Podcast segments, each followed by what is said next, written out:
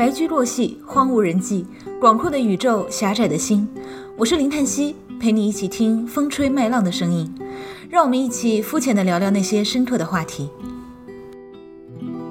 太久没更新了，我来分享一波感恩节假期看的电影吧，叫做《阳光普照》，是一部台湾电影，讲的是一个平凡的四口之家的故事。豆瓣上有一条短评说，电影里导演想讲的内容太多了，导致整体很混乱。我不太认同这句话，因为回想了一下，其实这部电影虽然涉及到的内容很多，但他想讲的是同一个主题。这个家庭的父亲是一个典型的东亚爹，就是他只认可那个让他有面子的学习好的大儿子，而不愿意承认。小儿子的存在，甚至当他在驾校上班的时候，别人问他你有几个孩子，他都会说我只有一个孩子。这个故事最后是父亲和小儿子的和解，当然中间有很多沉重的代价。在电影中途让人吓一跳的事情，最后也没有给出一个具体的答案。最后想讲的中心思想应该是，任何有阳光的地方就会有阴影，就连爱也是一样。你不可能只去爱完美，只去呈现完美，你永远都是带着泥沙和污点一起爱，带着伤疤活下去。我最近还看了《再见爱》人第二季，里面有一对很爱凹文艺青年人设的男女，感觉两个人都极其的没有文化，也是他们的一些表现让我开始思考有文化这件事情该怎么定义。我是觉得人到了二十五岁之后，自己对世界的认知应该已经形成了一个体系，他们遇到的任何一件新事物都可以放到相应的架子上，因为对世界的本质认知已经成型，所以价值观也不会再产生大的动摇了。我之所以觉得这两个人没有文化，就是因为他们没有形成自己的体。系，而是仍然只能抓住只言片语。有文化这件事情，其实和读过多少书没有必然联系，它是认知能力和共情能力的结合。除此之外，还有一个本质，就是这个人得善良。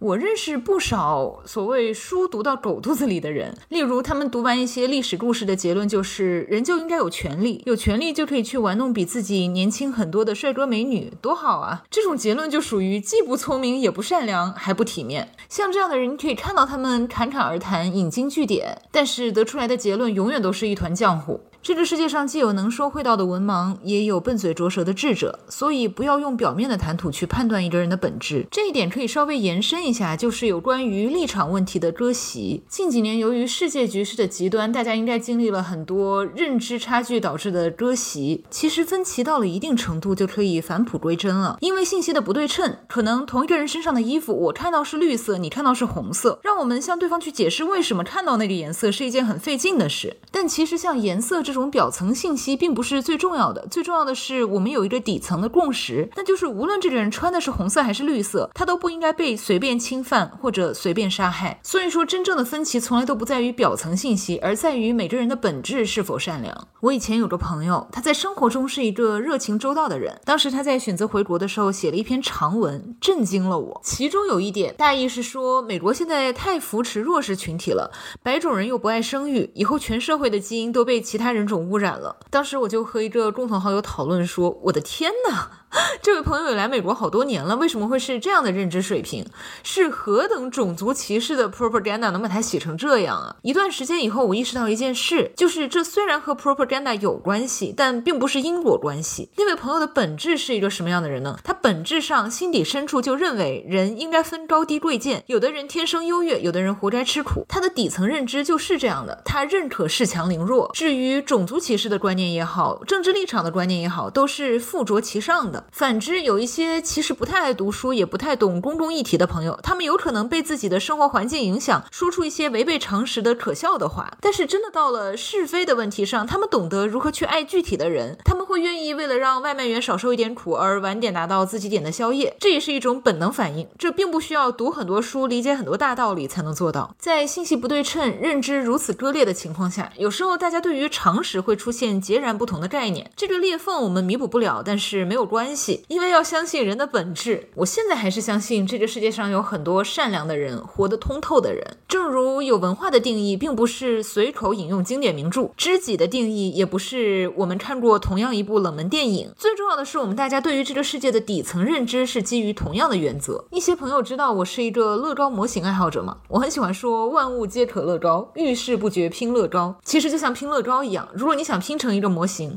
那么你最终就一定能摸索出一个完整的体系假如你中途拼不下去，或者是你发现剩下的零件数目不对了，那么你就会知道一定是之前有哪个地方拼错了。但凡你想要把自己的认知体系完整的拼下去，你就会自觉去矫正前面有错误的地方。所以不必去担心任何一个有完整认知体系的人，他们错不到哪里去。我们遇到的大部分闹心的人和事，往往是每一个环节都是错的，整个人他就是一个活色生香的荒诞。因为不合理的反文明的认知，它是没有办法自洽的，就像一个拼不起来的乐高模型一样。所以对待这样的人，也没有必要浪费精力去指责他们的蠢或者坏了，直接绕开就可以了。因为摇摇欲坠的认知体系随时都会坍塌的，一旦他们坍塌了，殃及的就是他们身边的人。我大学的时候时常发出郁达夫之问，就是说，我觉得找一个喜欢的人怎么这么难？因为我一直都相信，喜欢一个人就是基于审美产生的冲动。但是问题就在于，这个审美对象他起码要跟你是同一个物种吧？就像我前面提到的那位认可恃强凌弱、认可种族歧视的朋友，像他这样的大有人在。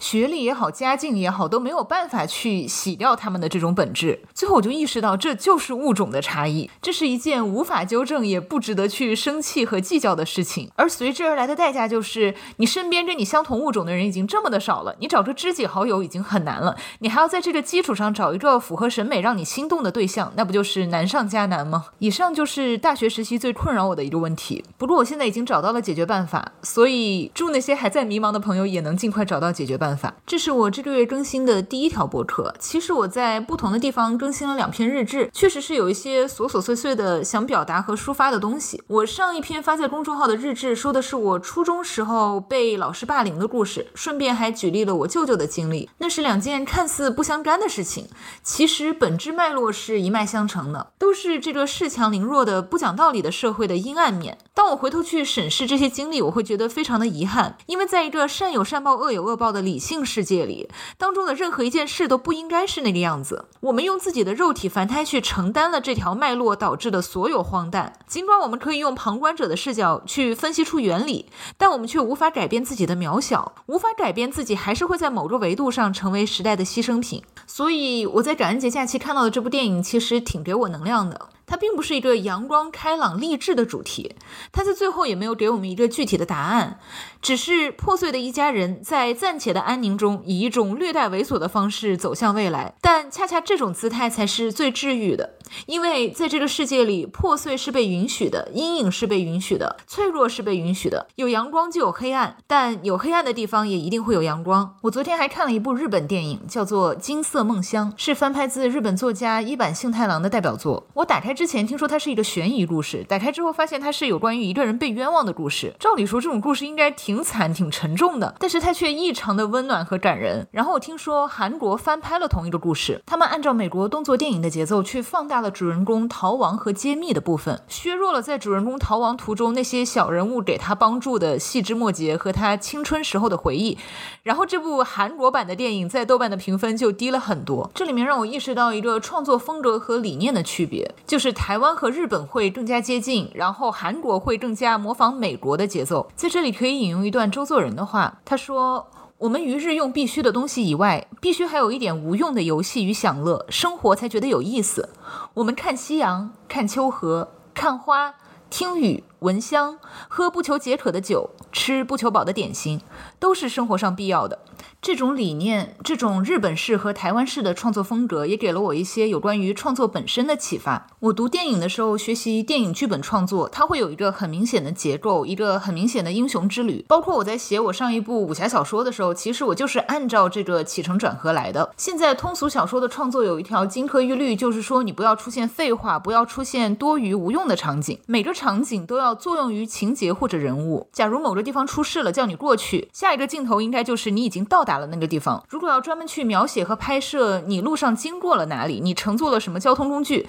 那就说明路上会发生其他的变化，造成故事的转折，甚至你有可能去不到你的终点。在通俗小说的创作里面，一般是没有废文赘笔的，要不然读者会丧失耐心。但是其实文学经典里是有很多没有情节作用的描写，一样会让读者看得津津有味。在现在的创作中，不知道是作者没有有信心了，还是读者没有耐心了，已经很少能够看到这样洋洋洒洒的没有情节意义的描写了。如果能看到的话，应该是出现在严肃文学中。我自己目前也没有信心去朝着严肃文学的方向创作，所以我还是在不断的磨练自己，先试着把故事讲好。如果是听到了这里的朋友，我来悄咪咪的夹一个问题吧。我最近在写我的新小说，故事内核已经有了，但是我还没有想清楚给它套一个什么样的壳。现在有两个选择，一个是科幻方向，一个是玄幻方向科幻方向就是说，主角乘坐时光机器跑去查清历史上的一桩谜案。玄幻方向就是说，作者 somehow 被一股神秘力量抓到了某个历史时期，然后去捉妖。如果有任何的建议、任何的 preference，可以在底下给我留言，我稍微统计一下，看哪个设定更受欢迎。好了，现在我已经不知道我前面说了些什么了，断断续续、琐琐碎碎，终于说到十分钟以上，对得起一期播客的内容了。最后就祝大家欢度佳节，希望大家都能保重身体，也能够珍惜和欣赏生活中那些琐碎无用的细枝末节。即使是带着伤疤和阴影，也要开心的、好好的生活下去。